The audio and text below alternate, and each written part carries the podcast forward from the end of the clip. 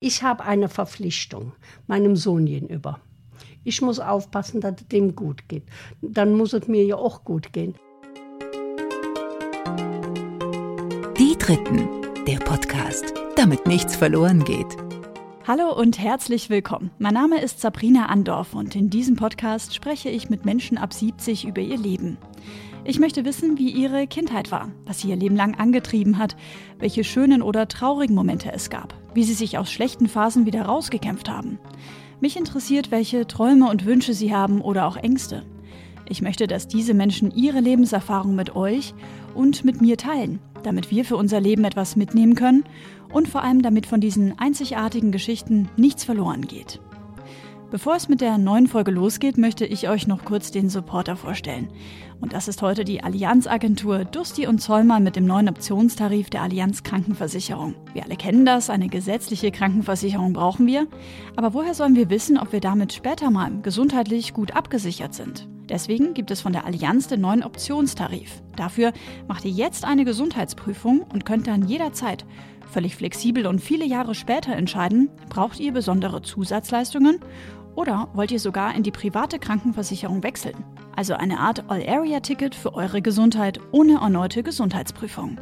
Das Ganze ist günstiger als ihr denkt und wenn ihr mögt, dann könnt ihr euch direkt über die Krankenversicherungsprofis der Allianzagentur Dusti und Zollmann aus München informieren. Die beraten nämlich bundesweit, online über Skype, WhatsApp, Facebook, Sing oder LinkedIn oder übers Telefon, ganz wie ihr wollt. Den Kontakt packe ich euch in die Show Notes. Vielen herzlichen Dank für den Support. Und nun zu der Dame, die ich heute treffen darf. Das ist Rita Lauter aus Ahrweiler. Das liegt südlich von Bonn. Rita ist 73 Jahre alt und vermietet noch immer kleine Zimmer für Touristen. Sie ist ein typisches Nachkriegskind und hat leider sehr früh ihren Vater verloren. Ihre Mutter musste sie und ihre anderen Geschwister also irgendwie durchbringen. Eine Zeit, die Rita sehr geprägt hat. Später zieht sie mit ihrem Mann, einem Gastarbeiter aus Spanien, drei Söhne groß. Der älteste Sohn, Carlos, wohnt heute mit ihr zusammen in einem richtig alten Fachwerkhaus. Carlos ist seit seiner Geburt auf Hilfe angewiesen. Wie Rita ihr Leben mit Carlos meistert und was sie euch gerne mit auf den Weg geben möchte, das hört ihr jetzt. Viel Spaß! Hallo und herzlich willkommen, Frau Lauter. Schön, dass Sie sich heute Zeit für mich genommen haben. Ich freue mich, dass Sie gekommen sind. Es war ja schon leicht abenteuerlich, äh, hier in Ihr richtig, richtig altes Fachwerkhaus reinzulaufen, hochzugehen. Wir hören vielleicht im Hintergrund auch eine Baustelle, weil hier gerade sehr viel ähm, gemacht wird in Ahrweiler.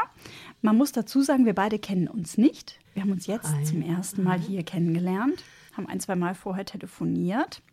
Und Frau Lauter hat mir schon erzählt, dass sie noch mit 73 Jahren Gastgeberin ist von einem ja, von einem Ferienapartment sozusagen, von mehreren Ferienappartements. Mhm. Wieso machen Sie das ja. immer noch?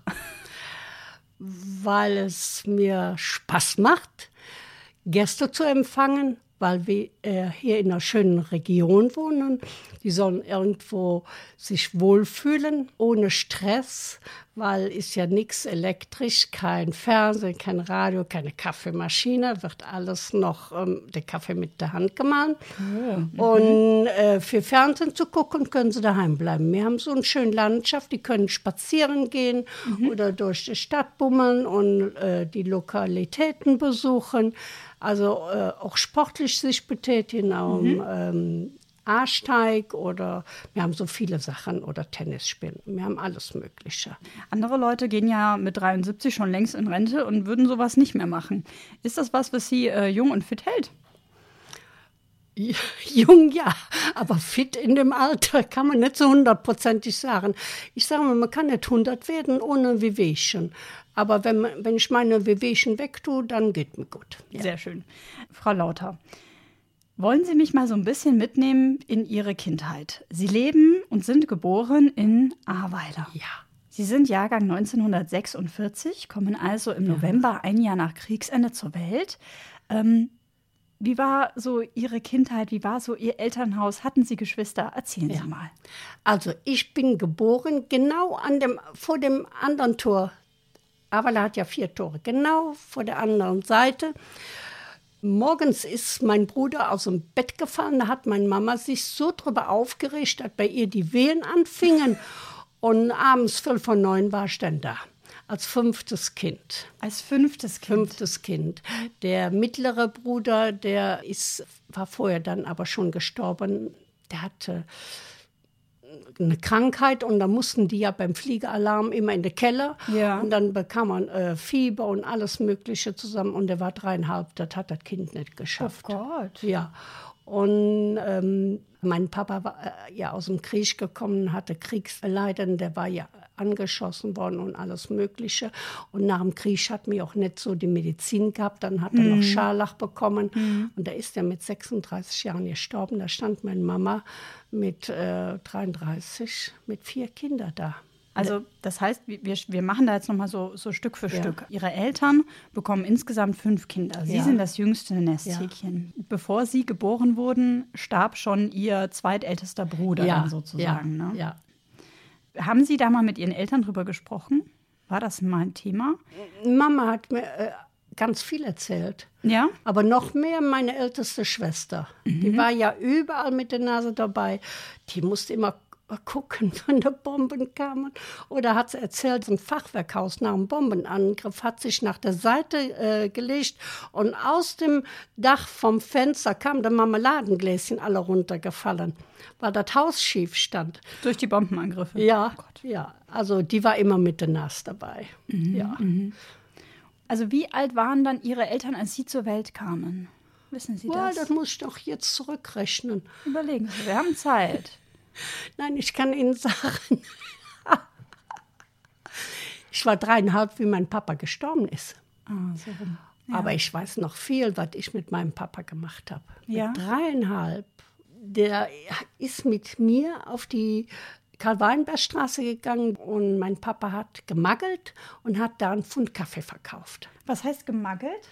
Äh, dann ist man mit dem Zug oder zu Fuß nach Belgien und hat dann vielleicht Wein gegen Kaffee eingetauscht. So Ah, Tauschgeschäfte. Tauschgeschäfte. Das sind Okay. Magger. Nach dem Krieg hat man gemaggert. Oder ich stand mit dem Papa unten auf der Straße, der hat so einen Stutzer angehabt und hat die Hände so seitlich drin gehabt. Oder wie er sich die Schnürstiefel angezogen hat. Und morgens hat er mich ich, anscheinend bin ich immer früh wach geworden, hat er mich in eine Decke eingeschlagen und auf so einen roten Sessel mit so Holzlehnen äh, gesetzt und dann hat er den Ofen angemacht. Weiß ich noch ganz genau. Und Sie dann auch so gedrückt und gekuschelt? Ja, also das war einfach schön. Oder wie der Papa dann im Krankenhaus lag in Neuenahr. In dem großen Saal hinten rechts hat er gelegen und da waren so noch Säulen im Saal. Und an der Säule, an der anderen, lag ein Mann und der hat mir eine Banane geschenkt. Das kann man nicht vergessen. Warum haben Sie da noch so intensive Erinnerungen dran? Ich glaube, ich habe viel von meinem Papa. Was denn zum Beispiel? Das Lustige. und ich finde das gar nicht verkehrt, ich finde das gut. Was hat denn Ihren Vater noch so ausgemacht? Also, Sie sagten ja, er hatte im Krieg gekämpft. Ja. Wissen Sie, ob er das wollte oder nicht wollte? Nee, der wäre ja lieber bei meiner Mama und den Kindern gewesen. Aber ich weiß nicht, heutzutage kann man sagen, Mensch, da geht man nicht hin. Aber das war eine andere Situation früher, ne?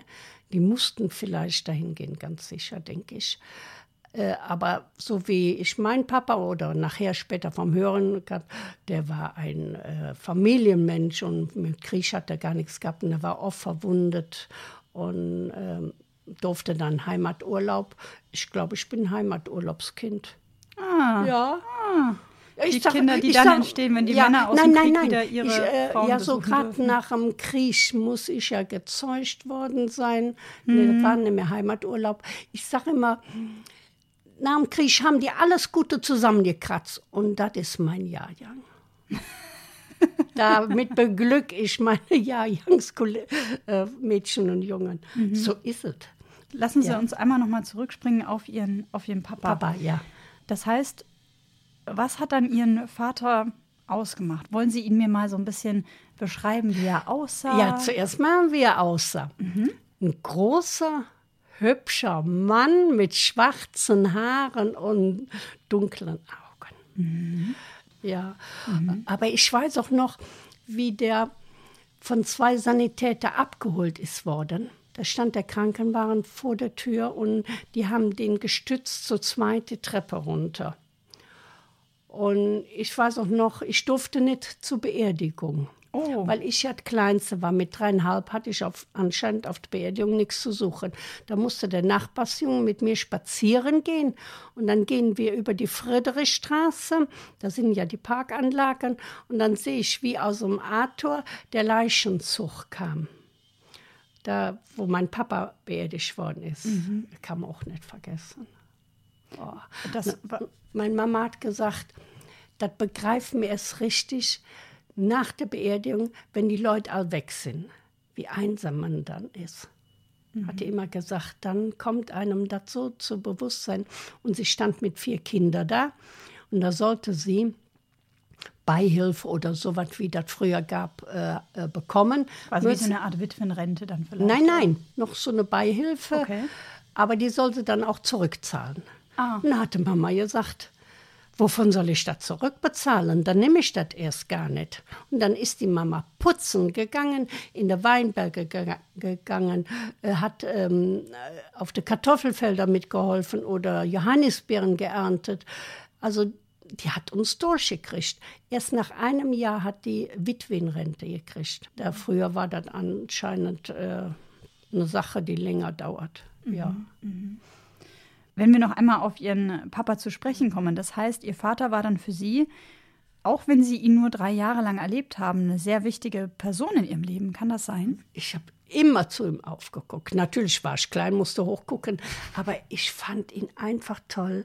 Er war, ich kann mich überhaupt nicht erinnern, ob ich mal von dem einen auf der Hintern gekriegt habe. Nein, gar nicht. Aber äh, an die Sachen, wo ich mich erinnern kann, alles nur liebevolle Sachen. Und mein Papa,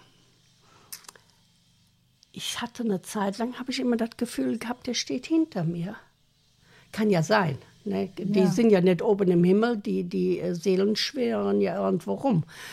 Und ich glaube, der hat die Hand gut über mich gehalten. Oh, das ist Und deswegen denke ich, haben wir eine besondere Verbindung. Mhm. Besondere, ja. Gibt es was, was Sie von Ihrem Vater, obwohl Sie erst drei Jahre alt waren, mitgenommen haben? Hat er Sie bestimmte Sachen gelehrt oder Sätze gesagt, die Sie heute auch noch anwenden, so für sich und für Ihr Leben? An Sätze kann ich mich nicht erinnern, nur an Tatsachen. Das Sorgen um die Familie, was mir auch sehr wichtig ist. Ich war ja auch jung, wie ich geheiratet habe. Und dann hat man selber nicht mehr viel von der Jugend. Aber Hauptsache, die Kinder sind ordentlich erzogen worden. Hoffe ich doch. Habe ich ja meine Kinder mal gefragt, was haltet ihr davon, wie ich euch erzogen habe. Und da haben die gesagt, Mama, ist alles in Ordnung? Was machst du dir für Gedanken? Oh, Ja. das war eine schöne Rückmeldung. Ja. Jetzt machen wir gleich mal einen ganz kurzen äh, Zeitsprung. Wie haben Sie denn Ihre Kinder erzogen? Mit welcher Taktik? Also, zuerst habe ich sie immer kaputt geknuddelt. Ach, was habe ich meine Kinder geknuddelt. Aber ich habe meine Kinder so erzogen, dass sie zu mir kamen, weil mein Mann ist ja arbeiten gegangen. Die kamen immer zu mir, wenn sie was hatten. Und ich habe auch nicht alles durchgehen lassen, das geht ja nicht. Die mussten eine Richtung lernen. Ne? Und klar haben die vielleicht mal Dummheiten gemacht, äh, wo sie mir nichts von gesagt haben. Das ist typisch jung. Drei Jungen hintereinander. Bei dreien ist immer einer zu viel. Ist immer zwei gegen eine. Da habe ich gesagt, nie bekäme ich Nummer drei Jungen. Dann schon mal vier. Dann können sie sich wieder In ausgleichen. Zweierteams quasi. Ja, ja. Nein, äh, bei mir war das auch anders. Der Carlos hat mich ja sehr in Anspruch genommen. Man muss dazu Behinderte. sagen, genau, der Ja. Carlos hat, hat Ja. eine Einschränkung, ist heute Ja. 54 Jahre alt und lebt noch ähm, mit Ihnen zusammen. Ja, ja. Ich sage mal, mit zwei leben wie ein altes Ehepaar zusammen. und da und da habe ich schon mal zu ihm gesagt, wenn du nicht aufhörst zu meckern, dann lasse ich mich von dir scheiden. so ein Blödsinn machen wir, aber dann ist es ja wieder gut. Ja. Nee, die Kinder, die mussten noch arbeiten. Jeder hat seine Pflichten gehabt Im Haushalt dann? auch. Mit verschiedenen Sachen. Am Anfang weniger, aber nachher mehr, weil ich ja auch dann Heimat, Heimarbeit gemacht habe von der Firma, wo mein Mann gearbeitet hat. Also, und heute ist das gut. Die wissen, wo es lang geht. Die wissen, ohne Arbeit hätte man nichts.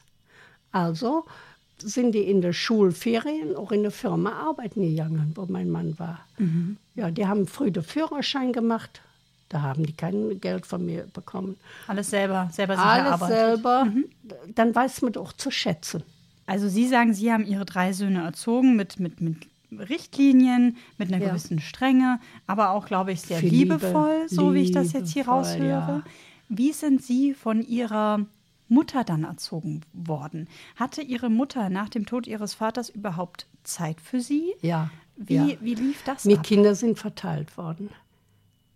Was heißt das? Mein Bruder, der muss mit mir ähm, zu meinem Onkel und Tante und meine Schwester, die Älteste, zu der Oma und die Hanni zu auch einer Onkel und Tante. Also Sie, Ja. Ihr direkt danach kommender Bruder, ne, der in der Mitte war quasi leider verstorben Ja. und dann die beiden ältesten Geschwister Ja. wurden auf verschiedene Äh, äh, Verwandte für, aufgeteilt. Ja, für eine kurze Zeit. Ne, Was damit, heißt eine kurze Zeit? Das kann ich nicht mehr so genau sagen, damit die Mama alles auf der Reihe bekam. Mhm. Ne?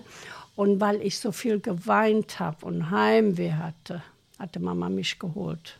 Und mein Bruder ist dann auch wieder mitgekommen. Und ein Jahr später oder so was, oder zwei Jahre später auch meine Schwester, die über mir ist. Dann haben wir wieder alle zusammen gelebt. Das muss so ein, zwei Jahre, glaube ich, gewesen sein. Mhm. Wie Ja. war, denn, wie war denn Ihre Mutter dann zu Ihnen, als sie dann wieder bei Ihnen war? Liebevoll. Ja? Äh, unsere Mama, eine Frau, die so für ihre Familie da war, die hat sich ja gar nichts gegönnt. Mhm. Alles für uns Kinder. Einmal war ich böse mit ihr. Ja? Was ist da Dann durfte man im Kindergarten Schuhe aussuchen, war ja die arme Zeit. Und da standen rote Sch äh, Schüchen, äh, Stiefelchen aus Gummi.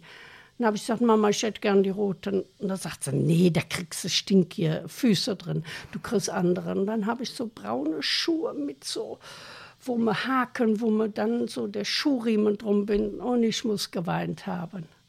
Hätte ich gewusst, dass ich als Prinzessin so viel rote Schuhe anziehen äh, würde, hätte ich dann nicht so ein Theater gemacht. Ja gut, Sie wurden ja später noch Karnevalsprinzessin, Ja. da kann man das ja noch nicht wissen, wenn man noch ein Kindergartenkind Ja, ist. aber die Mama hat schon darauf geachtet, dass wir ordentlich angezogen waren. Also trotz Armut und Ja, trotz, dass ja. man wenig hat, war ihr das sehr wichtig? Und das zu schätzen. Und wir waren ja mal ein halbes Jahr bei der Oma, meine Ält äh, Schwester, die über mir war, und äh, meine Mama. Und äh, der Onkel war streng. Boah, war der streng, der Onkel Hubert. Boah. Meine Schwester musste mit auf dem Felden, ich musste das Haus machen. das war dann der Bruder von Ihrer Mutter, Ja. der Onkel Hubert. Ja. Und der war Aber so man herzlich. freut sich, wenn man hinging. Man war auch wieder froh, wenn man weg durfte. Die Oma war ja wahrscheinlich nett, aber Äh, Die war streng. Einmal hat meine Schwester und ich unten im Schrank, die hat ja jeden Samstag gebacken. Mhm. Weißbrot und äh, Knüpplätz, das sind so runde mm, Plätzchen. Und da kam da so Hagelzucker drauf. Mhm. Oh, lecker, lecker. Und da hatte so eine Tüte mit äh, Rosinen gehabt. Und da ist meine Schwester und ich dran gegangen. Und die Oma hat das gemerkt. Hm. Hat sie geschimpft. Der hatte ja auch nicht viel, ne?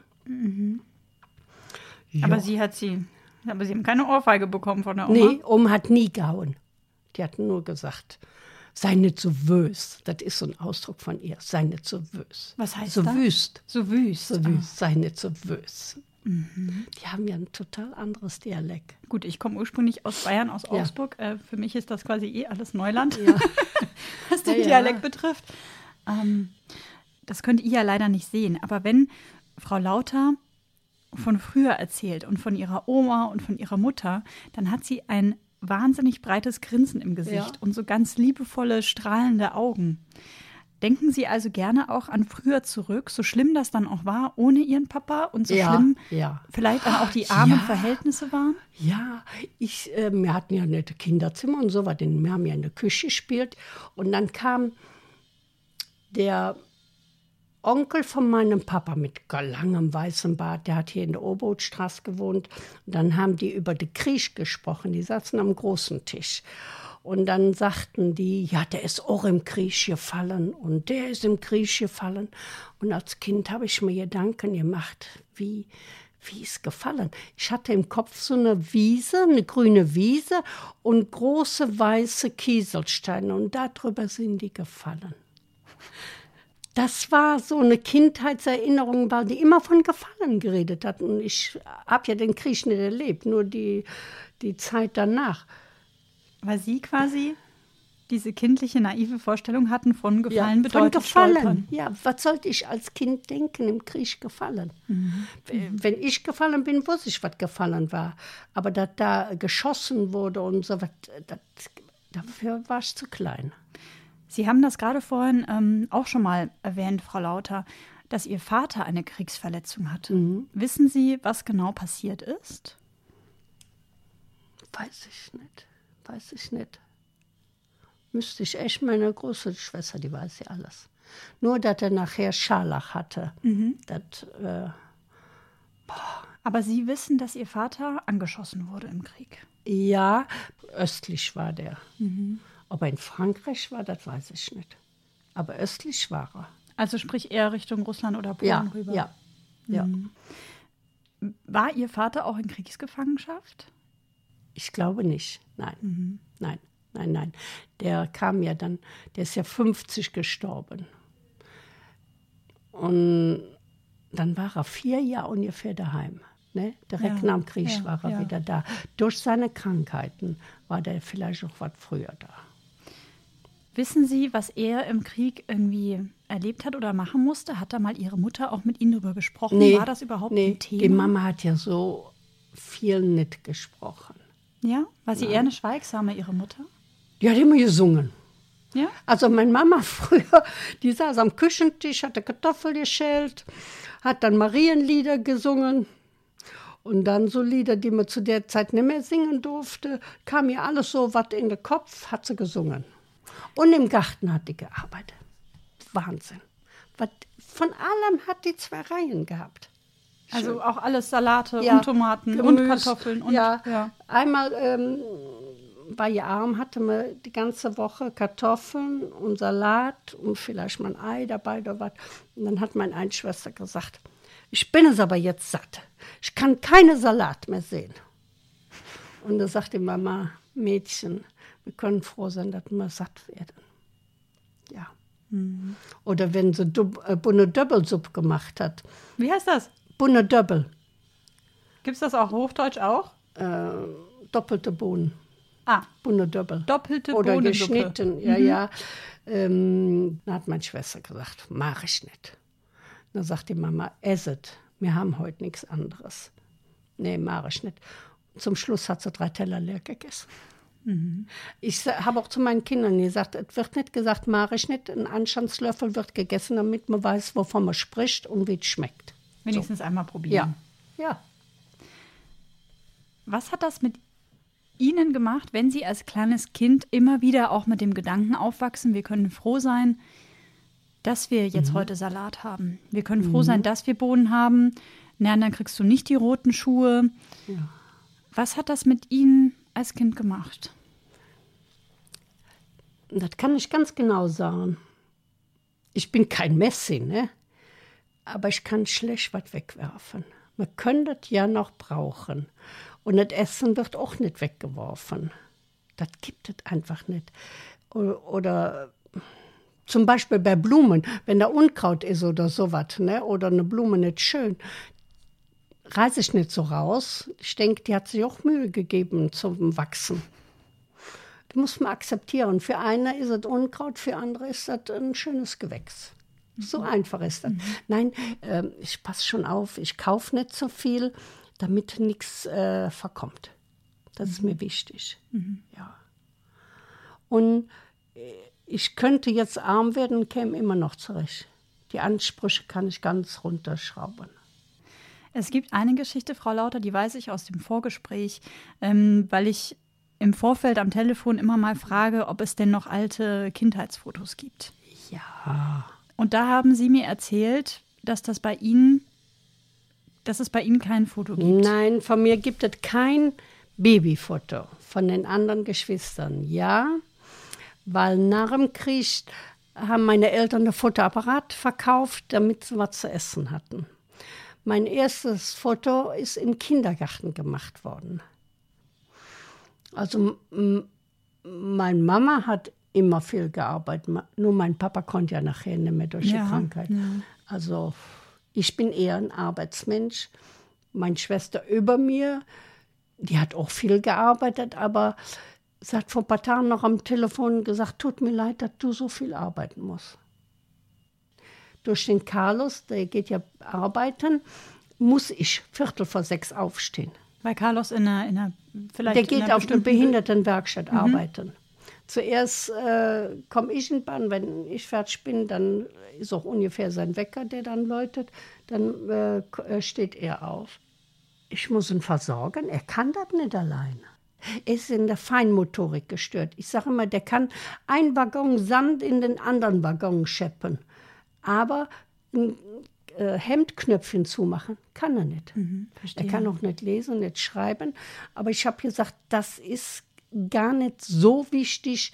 Er kann sich die Zähne putzen, kann sich den Hintern abputzen und kann sich anziehen. Nur manchmal muss ich sagen, Carlos ist verkehrt rum oder hasset auf links. Wir Aber kommen, wir kommen da gleich noch Ja. mal drauf zu sprechen, Frau Lauter. Wir gehen noch mal einmal so ein bisschen weiter in Ihre Jugend Ja. rein. Ja? Ja. So mit 12, 13, 14, man würde sagen, kommt in die Pubertät, ist vielleicht ein bisschen Ja. rebellischer, äh, frecher. Wie waren äh, Sie denn da so drauf in dem Alter? ich war mit 14 in die Lehre gekommen. Lehre zu was? Konditoreifachverkäuferin. Oh, schön. Ja. Das waren sechs Tage der Woche. Ne? Sechs Tage die Woche? Ja. Alle zwei Sonntage hatte ich dann auch mal frei. Samstage. Sonntage. Son alle zwei Sonntage hatte ich frei. Samstags wurde gearbeitet, immer. Aber dann haben Sie ja sieben Tage gewochen. Eine Woche sieben Tage, andere Woche sechs Tage. Ja, war hart. Aber ich habe gelernt. Die herrlichsten Torten zu backen. Nee, nee, nee, ich war ja Verkäuferin. Ach so. Verkäuferin. Ach so, das heißt, Ja. Sie haben gar nicht gelernt, wie, die, wie Sie die Nee, Torten nee, backen, nee, sondern vorne im, im Verkauf, Verkauf, quasi. ja. Ah, okay, verstehe. Das heißt, Sie werden also Stück für Stück erwachsen, müssen relativ früh, also mit Mhm. Ja. 14 ja dann schon arbeiten. Und dann lernen Sie Ihren Mann kennen. Ja, der kam in Café. In das Café, in dem Sie Ihre Lehre gemacht haben? Ja, da kamen die, das war am Anfang, wie die Gastarbeiter kamen. Ne? Und wollte Apfelsaft haben. Und ich habe dreimal fragen müssen. Ich habe nicht verstanden. Weil, warum haben Sie Ihren Mann nicht verstanden? Weil er schlecht Deutsch gesprochen hat. Woher kam er denn? Der kam aus Madrid. Aus Spanien. Ja, ja, ja. Ein richtiger Madrilenio. Aber ja, dann hat er doch irgendwann gefunkt. Ja, Moment. Also erstmal haben Sie ihn dann verstanden, was er wollte. Ja. Den Apfelsaft. Ja, ja. Und was folgte dann nach dem Apfelsaft? Wie ging es dann weiter? ob man mal spazieren gehen könnten. Hat er Sie dann gefragt? Ja. So ganz war mir das nicht geheuer. Wie alt waren Sie dann da? 17. Und Warum war das Ihnen nicht so geheuer? ja, zu der Zeit geht man nicht mit einem Ausländer. Der war war kein A, weil er jung und so. Die Vorurteile, ne? Da wurde man halt sehr viel mit Vorurteilen halt auch erzogen. Ja. Ja. Aus der Stadt, aus dem Dorf, Ja, ja. die Leute, die man kennt. Aber er war katholisch. das war dann wichtig. Aber kein Praktizierender. ja, zu der, zu Ja, der so- Zeit war das eben so. Ah, Es stimmt nicht manchmal auch traurig, dass das noch so eine krasse Rolle da Mhm. Ja, gespielt gut. hat. Und dann haben wir 1966 geheiratet und dann haben wir drei Söhne gekriegt. Ihr Mann, der ist verstorben Ja, inzwischen. ja, ja, der ist an Krebs gestorben. Vor 17 Jahren. Vor 17 Jahren. Ja, ist lang. Gehen Sie mit offenen Augen durchs Leben, Frau Lauter? Aber hundertprozentig.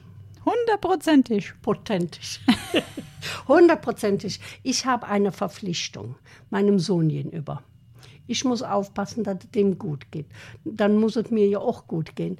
Aber wenn ich nicht aufpasse, dass es dem Sohn gut geht, dann verletze ich meine Aufsichtspflicht. Und dann könnte, wenn es äh, schlimm wäre, ne, könnte man, mich, äh, man ihn mir abholen. Okay. Ja. Und wenn ich den vernachlässigen würde und so. Jedes Jahr muss ich ja einen Bericht an Gericht äh, so ein ausfüllen. Alle fünf Jahre ist ein ähm, äh, Besichtigungstermin da. Ein Gutachter? Dann, äh, ja, eine Richterin. Jetzt davor war ein Richter, jetzt eine Richterin. Die dann entscheidet, ob ihr Sohn weiterhin bei Ihnen wohnen Die kann. fragen ihn, ob er noch bei mir wohnen wollte oder wie es ihm geht und alles. Und dann hat sie zu ihm gesagt, die brauchen nicht alle zwei Jahre jetzt zu kommen, erst äh, alle fünf Jahre. Und dann hat er darauf geachtet, so, äh, geantwortet, so schnell. Also er hat es gar nicht begriffen. Er hat es nicht begriffen. Deswegen muss ihn ja betreuen. Ja.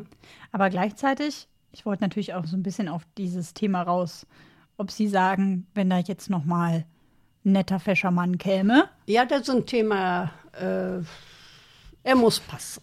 Er muss im Freundeskreis passen, er muss in der Nachbarschaft passen. Und das Allerwichtigste, er muss sich mit Carlos verstehen. Wenn das nicht ist, dann kann er sein Täschchen packen und gehen. Ich setze mich nicht zwischen zwei Stühle wie ein Mann. Würden Sie sich das wünschen, Frau Lauter? Es wäre für mich jetzt eine Umstellung. Weil Sie gehen vermutlich ja mehr oder minder 17 Jahre lang nach dem Tod Ihres Mannes, stehen Sie schon alleine, Ihre Frau. Ja. Ach, ich kann entscheiden, red mir keiner dazwischen, ist toll. Ja, aber ich habe auch die Verantwortung dann dafür. Ich kann sie nicht jemand abschieben. War nicht der andere schuld. ja, das ist, äh, hat alles zwei Seiten. Ich kann Ihnen sagen, alles, was sie machen, einer sagt, ist gut, der andere sagt, nee, hättest du besser machen können. Ja. Das heißt, Ihre Söhne kamen dann ab 66 irgendwann zur Welt? Carlos, 66, Franco 68, Marcello 70. Das heißt, Alle Carlos, zwei Jahre. der, der äh, die Einschränkung hat, ist auch der Älteste Ja. sozusagen. Ja, weil das so eine Drei-Tage-Geburt war, ne? Sauerstoffmangel. Und dann äh, kamen die anderen, so welche Jungs.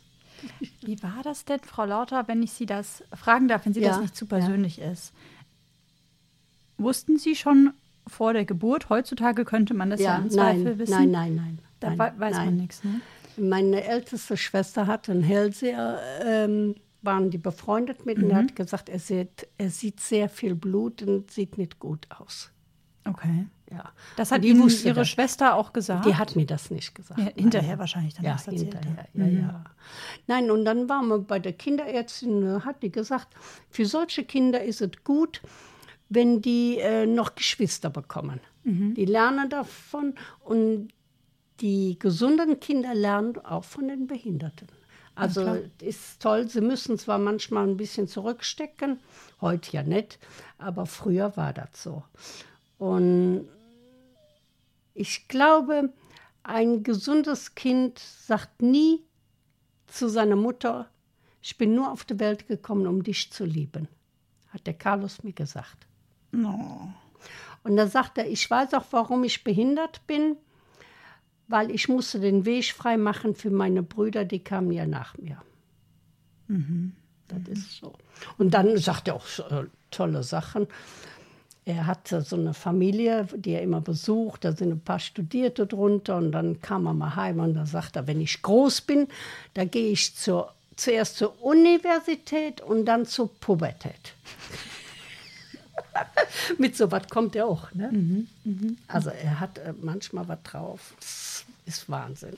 Hat Carlos Ihren Blick auf die Welt verändert? aber hundertprozentig. Das Miteinander geht flöten und das Füreinander geht flöten und Rücksicht nehmen auf äh, Ältere oder Behinderte, das nimmt so ab und den Blick habe ich durch den Carlos äh, viel intensiver bekommen, weil ich das ja ständig mitkriege. Aber ähm, Und so für Sie selber persönlich? Weil Sie werden zum ersten Mal Mutter. Ja. Sie freuen sich riesig. Hundertprozentig, ja. Und dann geht, äh, kam der andere Tag ja nach Andernach in die Kinderklinik und wie man abgeholt haben, hat da so eine Schwester, eine Schwester im Aufzug nach unten gesagt, sie werden ein Leben lang ein behindertes Kind haben. Hat kein Arzt mir gesagt. Und da habe ich gedacht, du kannst sagen, was du willst. Ich werde dem schon was beibringen. Und bei Behinderten muss man immer dranbleiben. Auch mit 54, wo er jetzt ist. Man muss immer erklären, machen, tun. Und er hat viel gelernt, außer Lesen und Schreiben. Und er ist ein äh, hilfsbereiter Mensch. Ja, und auch sehr freundlich. Ich konnte ihn gerade kennenlernen. ja, äh, ist Erziehungssache. Er ist aufgestanden, wollte Hand geben, wie Ja. sich das gehört. Genau, ne? haben wir natürlich nicht gemacht. Haben wir der, nicht gemacht, Aufgrund der weil Umstände. Corona-Zeit ist. Ähm, er schimpft ja über Corona-Zeit, über die Maske. Dann müsste er immer an der Nase jucken obendrauf. Das wäre die Maske schuld. Und fragt mich zwei, dreimal am Tag, wann die Maskenpflicht aufhört. Das heißt also, Carlos, also können Sie, würden Sie mich mit reinnehmen wollen in diese, in diese ersten Tage, als Carlos dann auf der Welt war? Hatten Sie dann diese, diese Zweifel, wie kriege ich das hin? Wie wird jetzt meine Zukunft? Wie sieht mein Muttersein jetzt aus? Oder war das alles, oder haben Nee. Sie das weggeschoben? Ja. Ähm, wie das war Sie? gar nicht da, Mhm. nur äh, habe ich gedacht, der kommt in die Kinderklinik und ähm, dann bekommt er was gegen die Krämpfe und dann ist es gut. Ne? Also er hatte quasi Krämpfe nach Krämpfe, der ja, Geburt. ja, ja. ja. Und der war ganz blau angelaufen. Ja, das war der Sauerstoffmangel, ne? Ja, der Arzt, äh, der da war im Klösterchen, das war das alte Krankenhaus von Avalot Klösterchen, der hat dann da noch operiert und da noch operiert, anstatt mir einen Kaiserschnitt zu machen oder was. Ja, hätte nicht sein müssen, sagt der Carlos auch. Warum hat der Doktor nicht richtig reagiert? Also das hat er dann wieder ganz intensiv im Kopf. Das muss ich mal erzählt haben, dann äh, hat er sich daran gehalten. Ne? Oder sich dran Aber, erinnert. Mhm. aber wie der dann äh, kam, und da habe ich, ich war ja noch jung und trotzdem habe ich gedacht, da musst du dahinter bleiben. Wie Ne? alt waren Sie denn? 19. Mit Der ist 19 ein haben Sie Carlos bekommen. Ja, 19. Und der ist vom Mai und ich bin vom November. Wir haben ja immer so die, er wird 54, ist 54 und ich werde 74. Nein, der Carlos konnte ja auch ähm, nicht äh, früh äh, sitzen und so was alles. Und dann kam von Bonn eine Therapeutin, die Übungen mir gezeigt hat und hat dann in so einem Blöckchen, Heftchen, äh, die Figuren gemalt, so Strichmännchen, was ich mit dem machen muss und so. Und da ging es voran. Da wurde der Rücken gestärkt, da hat er was zu tun. Und da weiß ich noch, hat ihn im Kinderwagen im Schlafzimmer. Wir haben ja mit einem Zimmer angefangen. Und da war ich in der Küche und habe das Besteck abgetrocknet. Äh, abgetrocknet. Und dann habe ich das da hingelegt, gab immer einen Ton. Und da fing er zu lachen an im äh, Schlafzimmer. Von dem Geklirre des. Von dem, ja, das habe ich gedacht, das macht ihm ja einen Spaß. Und dann habe ich das ja extra äh, laut gemacht, ja. Das sind so Kleinigkeiten. Und er konnte zuerst Rita sagen, nicht Mama und Papa. Rita. sondern Rita. Was sagt er heute zu Ihnen, Rita oder Mama? Alles Schätzchen, Äffchen, Mäuschen. Durch die ganze Urwald turnt er mit mir rum. Äh, was hat er heute Morgen gesagt? Goldstück. Oh, Alles so was. ach schön. Ja. Wie sind dann Ihre beiden anderen Söhne damit ähm, umgegangen, dass Ihr Bruder eine Einschränkung hat? Wie war das? Also für die war Ich- das wahrscheinlich schlimm. Der Kleinste kam im Blauen auch aus der Schule. Da hat jemand zu ihm gesagt, dein Bruder ist ein Spassky. Mhm. Und dann haben die sich natürlich gezankt und Marcello kam im blauen Auge und ich andere Tag in der Schule. Und dann hat der Junge sich entschuldigt und die Eltern auch. Das heißt also, ihr, ihr einer Sohn hat quasi seinen Bruder verteidigt. Ja, ja. Und hat dafür ein Ja, blaues ja. Auge kassiert, Ja. weil der ihn ähm, gemobbt und Äh, beschimpft hatte. äh, Spasti gesagt haben, das war zu der Zeit. Wir ne? wollen das, das sagt man heute ausdrücklich nicht mehr. Schrecklich. Nee, so verschiedene Sachen. Wir konnten ja auch nicht alles das machen, was andere machten. mussten ja immer Rücksicht auf den Carlos nehmen, was er kann und so. Sprich jetzt hier, ähm, ne, wir haben hier ja so Berge in der Umgebung, ähm, einfach Ja. mal wandern gehen, ist gar nicht äh, Doch. möglich. Stückchen, aber nicht so ganz, ganz weit. Und der Jüngste hat immer geguckt, ob der Carlos nachkam. Wir gehen noch mal ein bisschen, ein bisschen weiter. Ihr Mann ist vor 17 Jahren gestorben. Das heißt, wenn ich jetzt richtig gerechnet habe, waren Sie da Ende 50 um den Dreh? Ja. Mitte, Ende 50? Äh, äh, 57, er war 59. Er war zwei Jahre älter als ich. Und da habe ich gedacht, mein Gott, so jung zu sterben, ne? Das ist sehr hart. Ja. Und dann haben die im Krankenhaus angerufen, er soll doch kommen, äh, Blutbild wäre nicht so gut. Und dann hab, äh, lag am Sofa und habe ich gesagt, ähm, die haben angerufen, du solltest kommen. Sagt er, gut, dann mache ich mich gerade fertig. Ich habe gewartet. Der ist durch jedes Zimmer gegangen. Bis unten. Der wusste, dass er nicht mehr wiederkam. Und dann, andere Morgen, komme ich in das äh, Krankenzimmer. Und da sagt er, hör mal, ich brauche was zum Rasieren, aber nicht nass rasieren. Du gehst noch einen ähm, Elektrorasierer kaufen und ein Rindfleischsüppchen hätte ich gern, wie die Oma das gemacht hat. Habe ich dann heim das gemacht, nachmittags hin. Da sagt er, ja, was ist mit dem Rasierer? Sag ich, den muss ich ja laden. Und die Rindfleischsuppe ist am Kochen. Gut.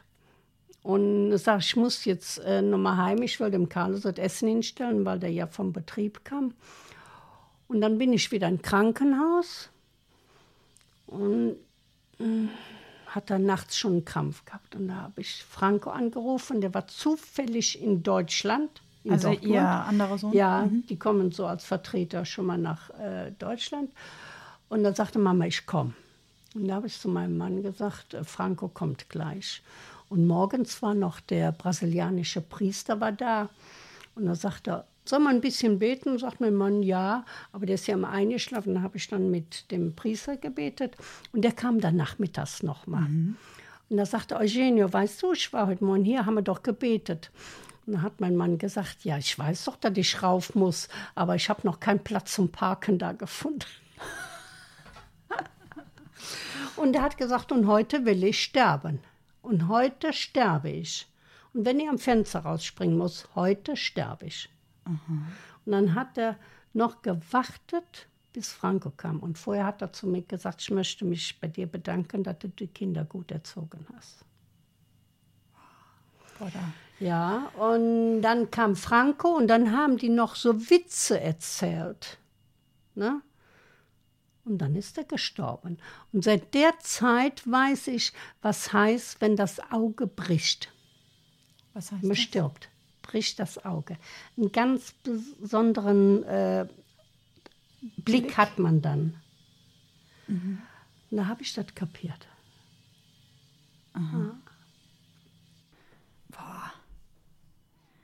Waren Sie dankbar und war auch Franco dankbar, dass man die Möglichkeit hatte, so die letzten Stunden Ja, ich habe zusammen gesagt, zu äh, erleben? der hat eine schöne Sterbestunde gehabt. Lustige Sterbestunde, ja, ist doch ja, toll. Ja. Ja. Danke, dass Sie mir das erzählen, Frau Lauter. Das, Sehr- sind sehr- sehr Realitäten. Das ja, ist so. sehr, sehr privat, sehr besonders. Ja, und dann war ich ja glücklich, dass der Franco da war. Der hat alles nach Spanien, äh, die alle un, ähm, informiert und ich hier die Deutschen. Wie ist das so für Sie, dass Ihre beiden ähm, anderen Söhne in Spanien leben? Das ist ja schon eine Strecke, das ist ja schon ein bisschen weiter weg. Ja, es äh, war erste Zeit hart. Haben wir auch weniger telefoniert, aber seit ich Oktober ein Smartphone habe, können wir Bildchen schicken, Kommentare oder ich veräpple die, die veräppeln mich. Also es, es ist toll, ist toll. Ja. Ja, das heißt, das tut Ihnen gut, dann da so über die moderne Technik. Ja, dass man so, so weit weg auseinander ist und die können direkt sehen, was ich sehe und, und direkt können wir uns äh, schreiben oder ja, ich habe so einiges geladen am Smartphone mit Video. Wie das, Das alles funktioniert. Mhm. Reisen Sie auch mal ähm, dahin, dann Ja, auch zusammen mit ja. Carlos? Ja, wir wollten ja jetzt ähm, nach Karneval meistens. Ne? Geht aber nicht. Corona war alles gesperrt. Alles abgesagt. Der, das ist mir zu riskant. Ja. Dann Planen ich Sie denn, keinen. dass Sie, ähm, dass Sie vielleicht nächstes Jahr oder die Jahre drauf nochmal, noch mal? Wenn Cor- Corona da in Ordnung ist, wenn da nicht so extrem viele Kranke sind, dann ähm, habe ich mit den Kindern gesagt, komm mir. Ja, ja. Da freuen Sie sich bestimmt drauf. Vermissen Sie Ihre Söhne, Frau Lauter? Ja, natürlich. Und oft rufen sie dann an und äh, fragen immer, was ich mache. So wie vorgestern war ich neun Stunden arbeiten. Da schrieb der Kleine, es aber genug. Was haben Sie denn gemacht? Ich habe im Schlafstübchen ein Badezimmer geändert bekommen. Die haben alles schön abgedichtet, aber ich musste ja immer dazwischen durch rauf für die Blumen gießen. Ne? Und bis oben, zweite Etage, Staub. Das habe ich dann Sonntag dreieinhalb Stunden die oberen Etagen gemacht und vorgestern die untere, weil dann die Handwerker bis auf ähm, Dekorateur und äh, Elektromensch, äh, die kommen noch, war das soweit fertig. Das heißt, Sie haben quasi Ihre Pension, wo Sie die Zimmer vermieten, das sauber gemacht. Wahnsinn. Neuneinhalb Stunden. Der Fuß wird immer dicker, die Schmerzen immer mehr. Und trotzdem machen Sie weiter, Frau Lauter. Warum holen Sie sich dann da keine Hilfe? Haben Sie schon mal das Formular gesehen, was man dann ausfüllen muss? Und Sie wollen es ja auch schön haben. Sie wollen ja auch, dass sich Da, Ihre da komme Gäste ich ja auch. Mhm. noch hin. Da komme ich hin. Nur die Scheune vermiete ich dann noch, wenn ich da wohne. Und das ist ein separater Eingang, wunderschön. Also, das wird schon klappen. Das heißt also, jetzt in Zukunft werden Sie dann quasi ähm, einen Teil der, der Räumlichkeiten Ja. sozusagen ähm, weggeben, dass das ein Ja. anderer Besitzer bekommt. Und Sie kümmern sich dann noch um quasi diese Scheune sozusagen, Ja. die Sie dann auch Ja. noch vermieten können. Ich wohne im Vorderhaus und Mhm. die Gäste in der Scheune. ah. Ja. Und da ziehen Sie jetzt quasi hin um. Ja. Weil Sie wohnen hier, ähm, ich werde da auch Fotos teilen bei, ähm, bei Instagram und bei Facebook, in einem wahnsinnig alten Haus. Man weiß auch nicht, das haben Sie mir im Vorgespräch erzählt, wie alt das ist. Und als ich ähm, zum ersten Mal unten in die, in die Tür reingekommen bin, fühlte sich das an, so ein bisschen wie in einem Museum, weil hier hängen wahnsinnig viele, viele alte Kunstwerke, Bilder. Hier stehen, das ist ja schon äh, quasi ein Antiquitätenladen, den Sie hier gefühlt haben, ne? Sie lachen. Haben Sie da eine, eine gewisse Leidenschaft für so, für so, ich sage jetzt mal so alte Schätze? Ja. Also so Bücher, die schon längst vom Staub quasi zerfressen sind. Ich, Und ich kann Ihnen das sagen. 1970 hatte ich drei Kinder. Konnte ja nicht raus mit den drei Kindern. Denke ich, du musst dir irgendwas anschaffen, wo du Spaß dran hast. Und da bekam ich das erste Bügeleisen von meiner Schwiegermutter, so ein altes aus Eisen. Und dann habe ich Bügeleisen gesammelt. 95 hatte ich. 95 alte Bügeleisen. Ja.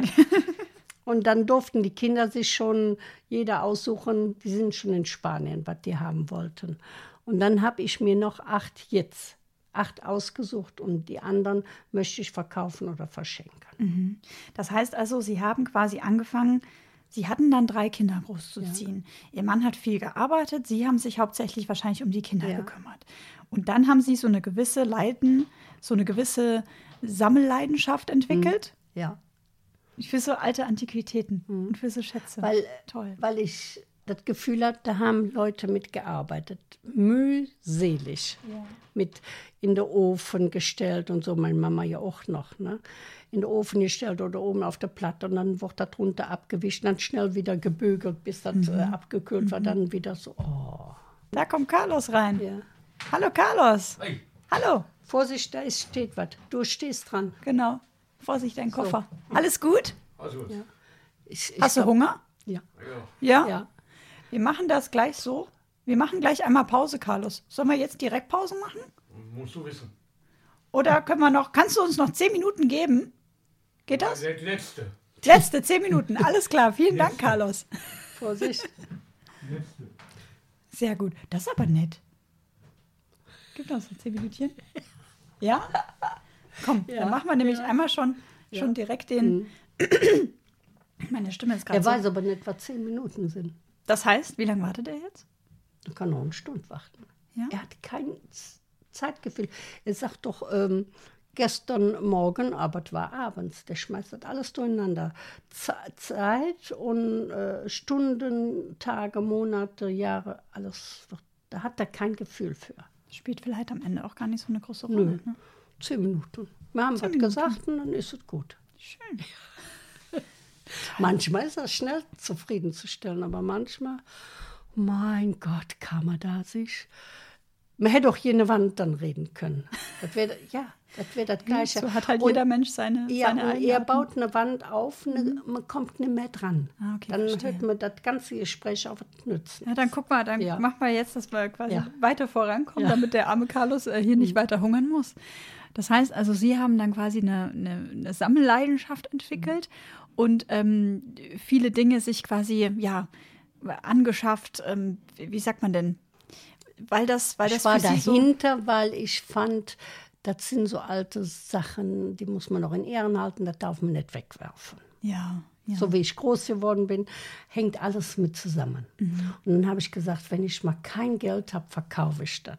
Frau Lauter, ich habe noch einen Punkt, auf Ja. den ich noch raus möchte. Ja. Mhm. Ähm, als wir gerade unten reingekommen sind in ihre, in ihre Wohnung, in ihr Haus, ähm, standen da schon so eine, so eine Schaufensterpuppe mit so einem Kehrmädchen-Outfit und noch eine andere Schaufensterpuppe mit einem Prinzessinnen-Outfit. Alles Karnevalsbezug. Ich komme ja ursprünglich aus Bayern, da sagt man Fasching. Ich habe schon Ja. gelernt, hier im Rheinland, Fast lovend. Fastelovend und Karneval. Warum ist Ihnen Karneval so wichtig? Was ist das Besondere am Karneval? Erklären Sie das mal jemandem, der davon keine Ahnung hat. Also, man kann zum Lachen in den Keller gehen. Eindeutig. Muss keiner lachen. Aber wenn einer gerne lacht und Spaß hat, ist Karneval die richtige Zeit. Äh, Wenn man jung wird, äh, wird man sagen, äh, wäre, wird man sagen, Sau rauslassen. Nein. Sich so unterhalten oder Vorträge halten oder Sachen darstellen, wo Leute richtig drüber lachen können.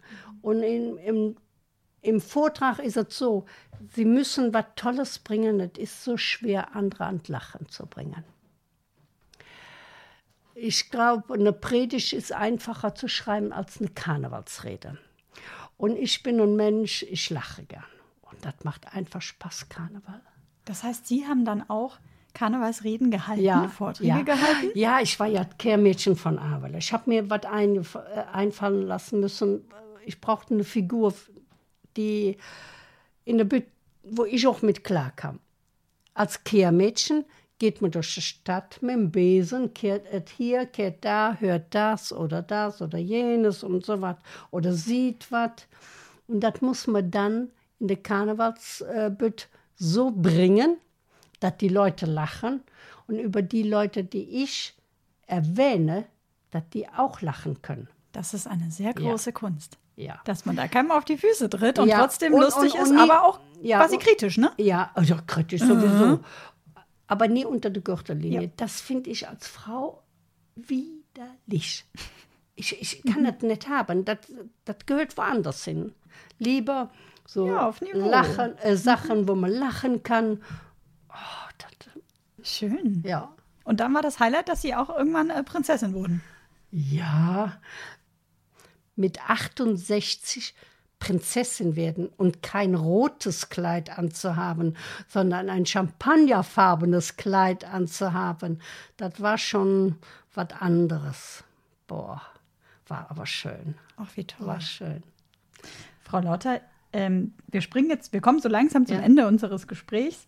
Ähm, was wünschen Sie sich denn für Ihre Zukunft? dass ich mit Ruhe und äh, ein bisschen mehr Gesundheit mit meinem Sohn noch ein paar Jahre lebe. Weil ich die Arbeit, die ich so investiert habe, jetzt in die ganze Zeit, dass ich davon ein bisschen profitieren kann. Dann für meine anderen Söhne und meine Schwiegertöchter und meine Enkelkinder, dass es denen alle gut geht und dass die nicht so wie das im Moment aussieht mit, dem, mit der Umwelt und so was, dass die nicht so viel mitkriegen. Aber ich glaube, die kriegen doch viel mit, weil sich alles verändert. Die Meere, das Wetter, alles. Dass sie doch vielleicht gut ihre Zeit leben können noch. Ja. Frau Lauter, mein Podcast, der heißt ja, die Dritten, damit nichts verloren geht. Was aus Ihrem Leben sollte denn nicht verloren gehen?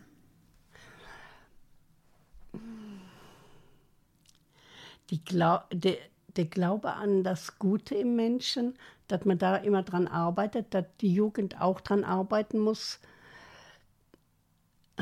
ein mehr Miteinander und dass die Leute lernen, man kann noch arm sein und trotzdem,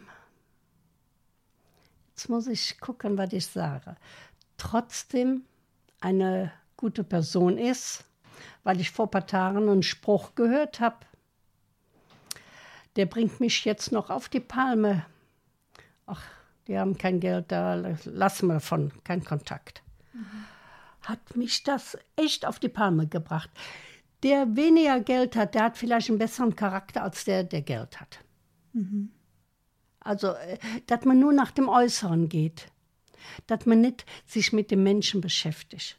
Man muss ja zuerst mal an den Menschen rankommen und gucken, wie man denkt, man sieht zwar nur vor dem Gesicht und nicht dahinter, aber trotzdem, äh, dass man so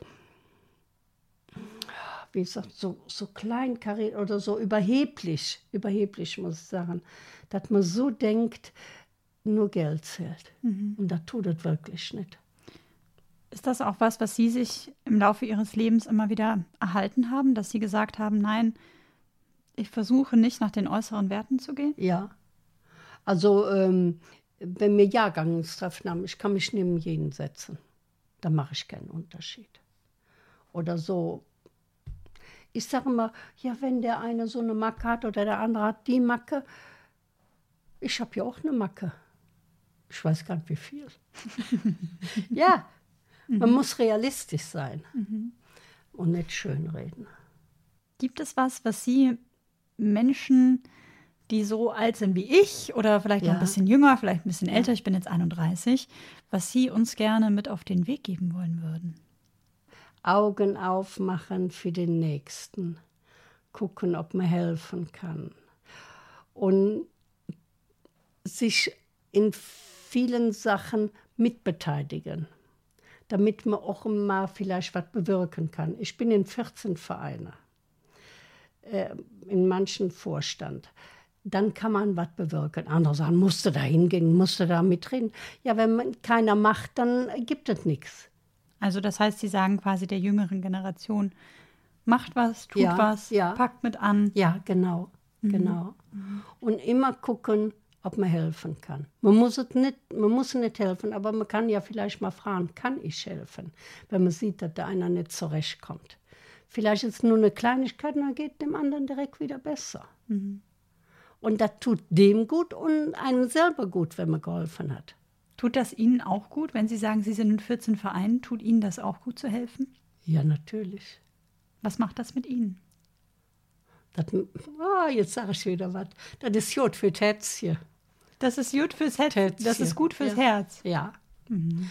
Wenn man sich äh, wohlfühlt, indem, wenn man was gemacht hat, was gut war oder was gesehen hat, was gut war. Und das ist so eine Herzensangelegenheit. Dann hat man eine innere Ruhe und man kann an was Schönes denken. Boah, das ist einfach aufbauend. Mhm. Ich denke, das ist das Wichtigste. Ja. Frau Lauter, vielen, vielen lieben Dank für diesen wundervollen Tag, für die Einladung, dass ich zu Ihnen äh, nach Hause kommen durfte. Gerne. Dass Sie sich so viel ja. Zeit für mich genommen haben. Sie machen ja auch was Gutes. Ich gebe ja. mir Mühe. ja, Sie ähm, schreiben alles auf. oder ich nehme es auf, besser gesagt. Ja, oder nehme auf für die Nachwelt. Ne? Dass die davon vielleicht prof profitiert. Profitieren. Profitiert. Quatsch. Profitiert, indem sie das eine oder andere mit auf den Weg nehmen können. Ja. ja. Dank Menschen wie Ihnen, die so viel Lebenserfahrung haben. Ja. Frau Lauter, vielen, vielen lieben Dank. Ich wünsche Ihnen nur das Beste. Ich wünsche Ihnen auch. Und sage Tschüss. Gerne. Ich habe mich gefreut, dass Sie da waren. Dankeschön, Frau Lauter. Tschüss. Tschö. Ja, vielen herzlichen Dank fürs Zuhören. Ich hoffe, euch hat auch diese Folge wieder gefallen. Ich freue mich, wenn ihr dem Podcast Abos gebt bei allen gängigen Podcast-Plattformen wie AudioNow, Apple Podcast, Spotify, Deezer, Podbean, Castbox und so weiter und so fort. Bewertungen könnt ihr natürlich auch loswerden. Das Ganze ist mit fünf Sternen und einem netten Text bei Apple Podcast möglich. Ich freue mich natürlich auch über Vorschläge von euch zu GesprächspartnerInnen und natürlich über Nachrichten, wie euch die Folge gefallen hat. Schreibt mir gerne E-Mail oder bei Facebook oder bei Instagram unter die Dritten der Podcast. Die Links dazu findet ihr auch in den Show Notes. Vielen Dank an dieser Stelle an die Allianzagentur Dusti und Zollmann aus München für den Support und die Unterstützung. Den Link zum Optionstarif der Allianz Krankenversicherung und der Agentur Dusti und Zollmann packe ich euch natürlich in die Show Notes. Wir hören uns wieder in zwei Wochen. Bis dahin wünsche ich euch eine tolle Zeit, habt Spaß bei all dem, was ihr jetzt noch so macht und führt vor allem wunderbare Gespräche mit euren Lieben, damit nichts verloren geht. Eure Sabrina.